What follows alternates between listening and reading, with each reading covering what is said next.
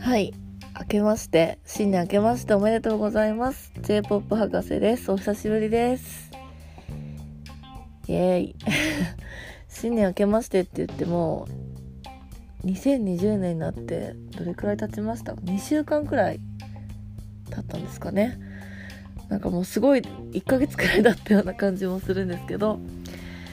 ちょっとだいぶポッドキャストを放置してしまってます。最後に録音したのなんか見たら10月とかになっててすいません。すごいサボっちゃってたんですけどもう一回やろうかなっていう風にちょっと気まぐれに思ったのでまた新年だしね始めてみようかなと思って始めてみたいと思い録音をやってみました。はい。ちょっとね全然どうやって今までその結構14エピソードくらいですかね。あの見たらアップロードしてた のを見て一体こうこんなどんなどんな風に喋ってたんだろうこんな連続でっていう風にね。逆に一人でよく喋ってたなっていうのはすごい当時ねすごいポッドキャストハイだったんですね私きっと。って思うくらいちょっとねあの感覚が思い出せないのでたどたどしいあのトークになっちゃうんですけども最後までお付き合いいただけたら嬉しいです。はい。でねそう今日新年ポッドキャストを始めようかなって思ったのはちょっといくつかきっかけがありましてっていうのあるんですけどちょっとまあその前にまあねそれは後で話すとしてちょっと年末どう過ごしてたかとか新年のねもう結構もう長いお休みだったので今回連休どんな風に過ごしてたかなかとかっていうのをね話していきたいなと思ってます。もちろん J-POP 博士なんでそこは思い入れのある曲楽曲のね紹介とともにやっていきたいと思います。じゃあちょっと1曲目にこの曲をかけたいと思います。えっ、ー、と2017年2016年ですかね。の仮面仮面ライダー。ちょっとね私実は見たことがあるわけじゃないんですけどちょっとある私の大好きな大好きなミュージシャンのあのユニットのうちの一人のボーカルの方がそれに出演していたのでちょっと YouTube でね動画とか見て冬休みにちょっと楽曲にはまっちゃったので仮面ライダーの曲をかけたいと思います。仮面ライダーの曲っていうか私の大好きなアーティストの高見宏之さん。あのアクセスのボーカルの高見宏之さん、うん、最近バラエティとかにも結構出ていらして仮面ライダー、えーと、エグゼイドにあのダン正宗役というなんか、まあ、悪い敵役のなんかラストラスボスみたいな役でね出てすごいお子様たちにも大人気に最近なってるらしいんですけどもともとはアクセスっていうユニットであの活動していてもうに25年くらい前からですねで今でもあのアクセスとしてボーカルをやってる高見宏之さんのこの曲をかけたいと思います。と高見宏之さんで「ジャスティス」。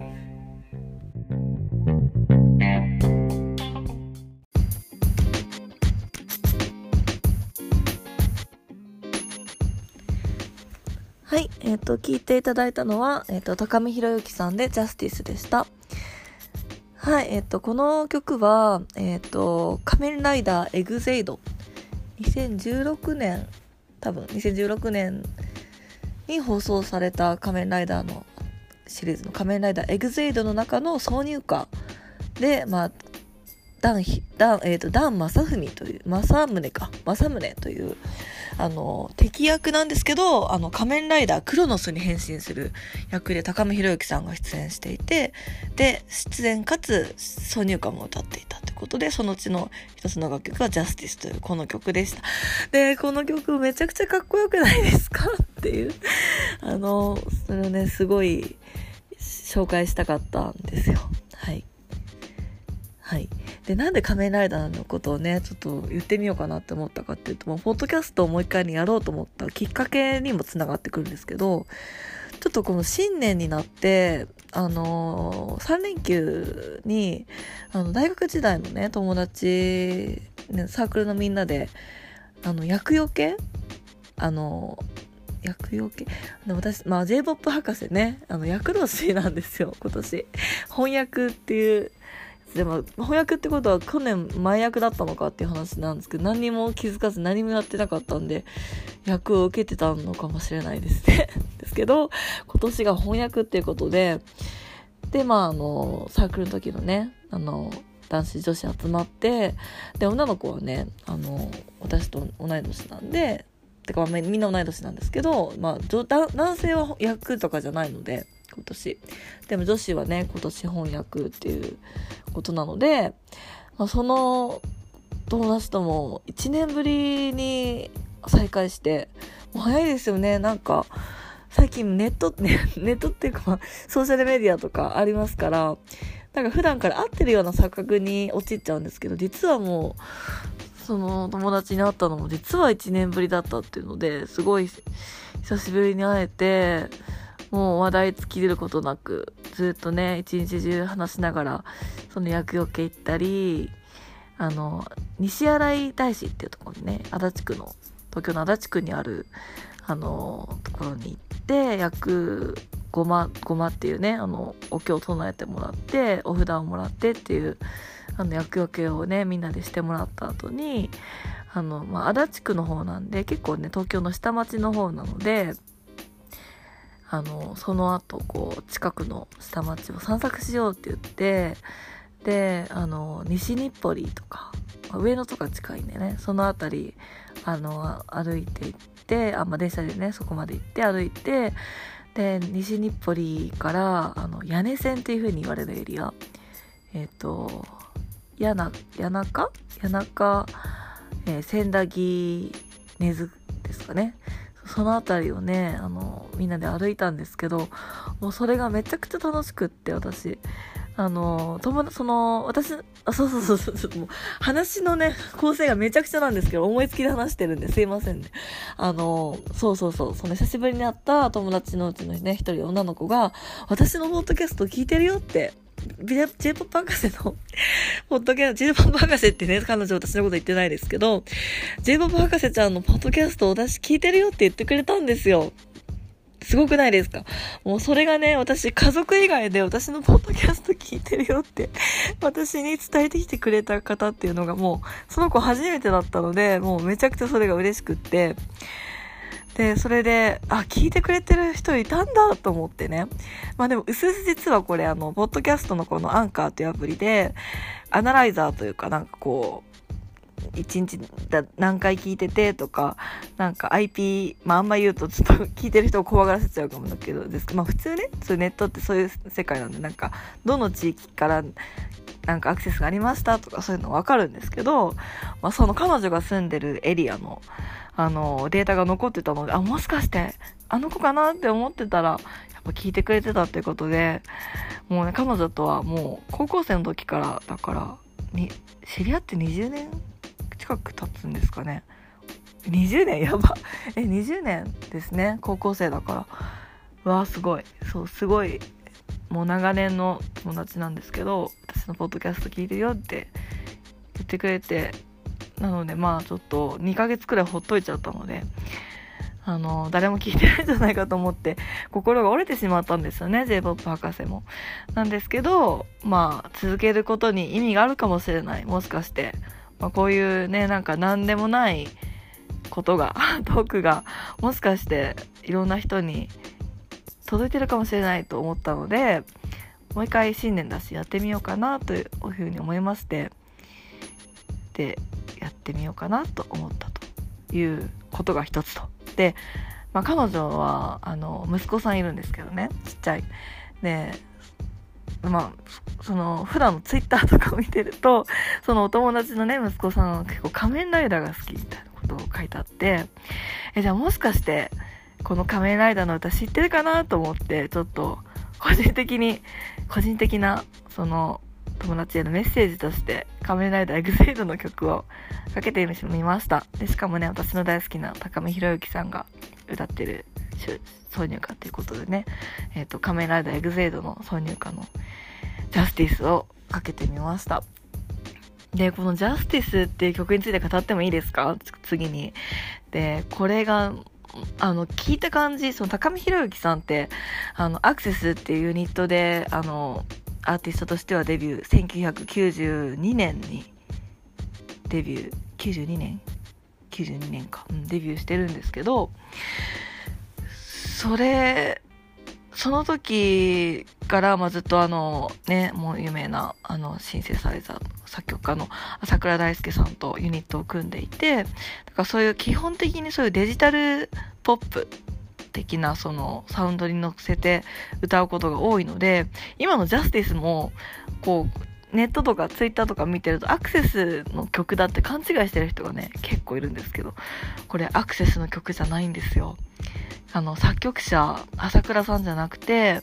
この曲を作っているのは、もうこれ、今からめっちゃマニアックな話しますけど、J-POP 博士のゆるオタトークなので許してくださいね。はい。あの、この曲を作ったのは、あの、清水武人さんっていう、あの、ABEX に所属している、あの、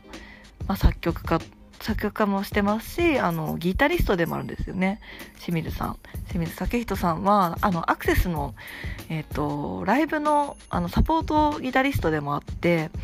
なんでまあツアーとかにも普段いつもギターで参加されていたいるんですけどもあの結構ね楽曲提供もされていて、まあ、いろんなミュージシャンの方とかアイドルとかに楽曲提供もされていてで、まあ、今回その「仮面ライダー」の楽曲のサウンドプロデュースっていうか音楽も担当されていたみたいでこの「ジャスティスに清水武人さんが曲を書いていてでなんかもう聞くとちょっとこうアクセスみたいな結構そういうサウンドなんですけど、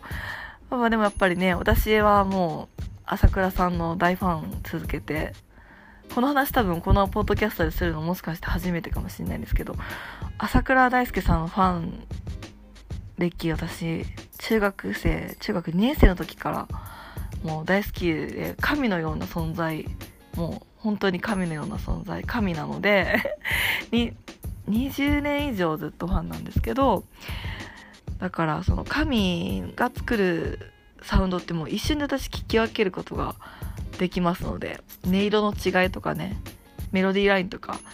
あるので、まあ、これは大ちゃんの曲ではないんだろうなっていうのは分かりましたよって。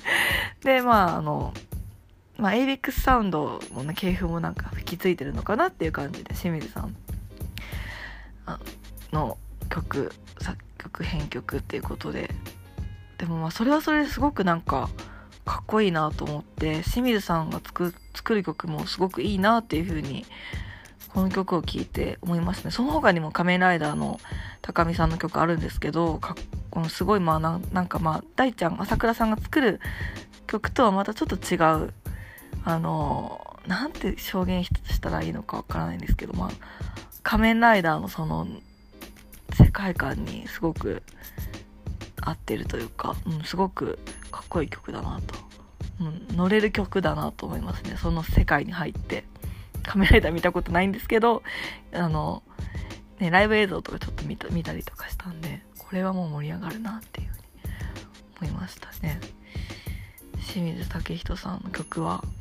うん、すごいかっこいいなと思いました。やばいちょっと久しぶりに話してるんですごいグダグダになっちゃうんですけどそんななんでジャスティスをかけたかっていうことのちょっとお話でした。一旦ここで切ります。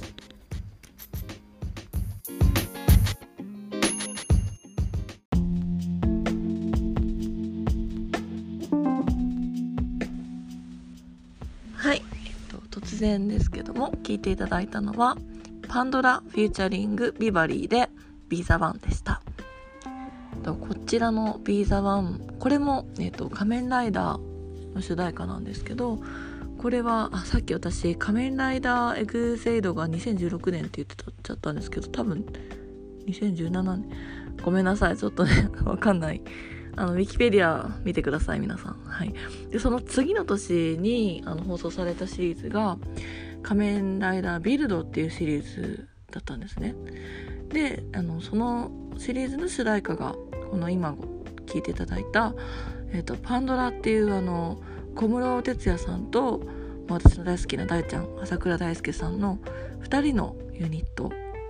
もう伝説5ねもうなんかレジェンドのユニットですよね。パンドラ。で、えーと、ボーカルリストとしてあのビバリーさんを迎えた。フューチャリングビバリーということでこの曲が主題歌になってました。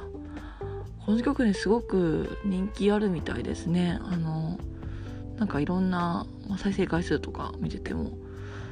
あの、まあ、今までのその小室さんのファンとか朝倉さんのファン私みたいな人たち、まあ、長年その2人のファンっていう人たちを超えてその作品のファンの人たちですよね。あの朝やってるんですかね仮面ライダーきっと。日曜日の朝とかやってるのかな。の見ている、まあ、子供もそうだし多分その親御さんとかあとはもしかしたらまあ別にファミリー層じゃなくても朝見てて好きになった人とかそういういろんな人に愛されて愛されてる曲なんだなっていうのをちょっとなんか YouTube とかねコメントとか見てると海外のファンの方のコメントなんかもついててこうなんか一 ファンとしてすごく嬉しく思いますこの曲は。でねさっきあの言った私のポッドキャスト聞いてくれてる聞いてくれてたって友達はもうこのパンドラをね結成しますっていう風にあの小室さんと朝倉さんがなんかアナウンスしたのが一昨年一昨年じゃない2017年の、まあ、夏とかったと思います。多分夏のウルトラでお披露目してたと思うんでこの曲を。なのでもうそのネットニュースが出た時なんかにもうさもう最初に j p o p 博士ちゃんにの顔が浮かんだよなんて 言われました。もうイコール私っていうイメージなくらい私はもうガチオタなんですよね昔から。そうなんですよ。で、まあ、ちょっと、まあ、博士的なね解説を加えますと、えっと、小室哲哉さんはまあもうプロデューサーとしてもう有名ですけどあのプロデューサーとして活躍、まあ、本格的にねその TK ファミリーみたいなことになる前もまあ渡辺美里さんとかあとは宮沢りえさんとか、まあ、いろんなねアイドルとかの方に曲は書いてたりしたんですけどまあその前とか並行してとかなんですかね。は TM ネットワークとしてバンドとして活動されていて80年代から90年代にかけてですね、まあ、有名なのが89年ですかね「ゲットワイルド」あのシティーハンターの主題歌だったりとか。いろいろ有名な曲ありますけどあの98 9年かに鈴木亜美さんがカバーしてあの私たちみたいな世代にも再度知られたビーあのビートゲザーとかももともとは TM ネットワークの曲ですよね。でその DM ネットワークって実はまあその関わっているあのアーティストなんで非常に豪華であの、まあ、ギターがまあ有名かもしれない有名だと思いますけどあのライブのねあのサポートギタリストとしてとして B'zの松本さんがあの参加していたりだとかあとはそのサポートキーボーディストとしてその私の大好きな浅倉大介さんが参加していたんですね。で朝倉さんはもともとデビューのきっかけになったのもこの DM ネットワークというかまあそのもともとヤマハであのシンセサイザーの開発とかそういうお仕事をされていたらしいんですよもうすごい10代の時からしていてでその中で小室さんと出会って才能を見出されて DM ネットワークのねあのサポートのキーボーディストとして参加するようになってそこからご自分でもさあの作品を作ってみようっていう風になってソロアルバムを出してそこからアクセスを結成してっていうようなそういう歴史がねあるんですよね。まあ、そういうことを思うとこうパンドラっていうユニットはなんか本当に、まあ、私は朝倉さんのよりファンなので朝倉さん側の気持ちに立つと朝倉さん側からすると、まあ、小室さんもいろいろありましたけど本当にあのなんか平坦な道のりではなかない音楽生活を送られてますけど今引退っていうふうには今なってると思うんですけど、まあ、もう常に小室さんのことを先生って先生先生っていうふうに呼んでいてでこの初めてパンドラがお披露目になった2017年のウルトラジャパンの映像なんかを見ててもあのそれがもうすっごく楽しそうにあの小室さんと2人で並びながらキャッキャしながらあのいろいろ機材をねいじって DJ やってる姿とかがあってもうそれ見てるだけでファン冥利につきまして 先生とキーボードとか弾けて楽しいんだろうな大ちゃんみたいなね。でそこにビバリーさんが出てきてあの最高の歌声を披露してでっていうもう「ビーザワンって本当にうんなんか最あのパンドラとしてまだ1枚目のシングルでその後すぐにリリースして直後くらいでしたねまさに。2018年の1月にとかにリリースしてその後すぐに小室さんが引退会見を開いてしまったのであのそれから先あのシングルが出てはいないんですけどもまたいつか活動を再開してくれる日が来るといいなと思います。本当に大ちゃんのためにもっていう感じすごくファンとしては楽しみにしてますね。パンドラの活動とね朝倉大輔さんのことを語るとこのポッドキャストの枠から若干出ちゃうんですよね。ゆるおたがガチオタになっちゃうのでなの今までちょっと避けてきたんですけどちょっと今日はね ガチオタの領域もあの踏み入れてみました。でまあまだまだゆるゆるオタのテンションで話しています。そうそんな思い入れがある B さんは仮面ライダーの歌だったので仮面ライダーを見てるあのお友達にも届いてたらいいなとかそのその子だけじゃなくて私の妹もあのポッドキャスト聞いてくれてるんですけど彼女もね子供赤ちゃん最近生まれてもしかして仮面ライダー見る見てわかるのかな？今2歳とかだと1歳とか。わからないか。まあねいずれ多分そういうコンテンツに触れていくと思うので男の子なので。なのでちょっと妹さん聞いてたらこれ予習しといてねっていうメッセージ。で仮面ライダーの曲を2曲連続でかけさせていただきました。はい。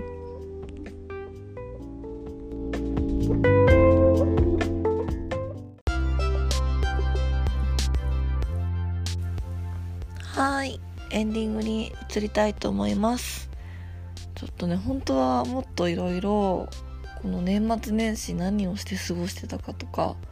いや本当に全然大したことしてないんですけど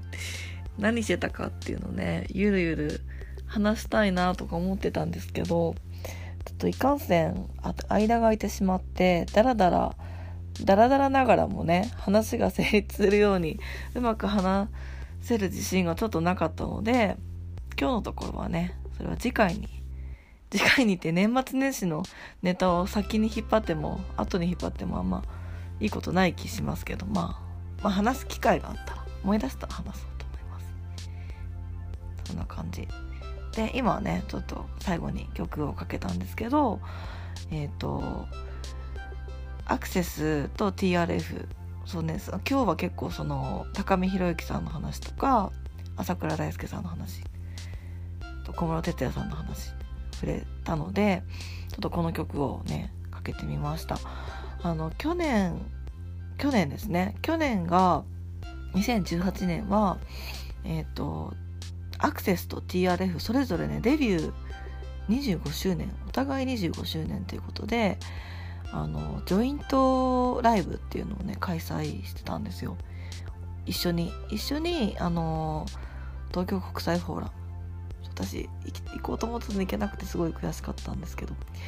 アクセスと TRF 一緒にライブをやって一緒に25周年を祝うっていうね夢のようなライブがあったんですけどそこのライブ音源でそこで「ゲットワイルドをあのアクセスと TRF 一緒に披露した時のライブ音源「ゲットワイルドがさっき紹介した音源になります。あの TRF の結城さんとアクセスの高見さんがこう掛け合いながらボーカルをやっててで演奏してるのはあの朝倉大ちゃんっていうねすごい、まあ、私的にはとってもレアなあの朝とかねあの通勤中とかに聞くと すごくテンションが上がる曲なのでおすすめですっていうかまあ私のお気に入りです。受けました。ちょっとポッドキャストの話し方慣れてくるまでちょっともう練習継続あるのみですねこれは。なので新年一発目はちょっとこの辺でちょっと許してもいただこうと思います。また次回頑張りたいと思います。では今日は、まあ、今日金曜日なんですけどえっ、ー、と皆さんがいい週末を過ごせますように。それではまた次回お会いしましょう。おやすみなさい。J-POP 博士でした。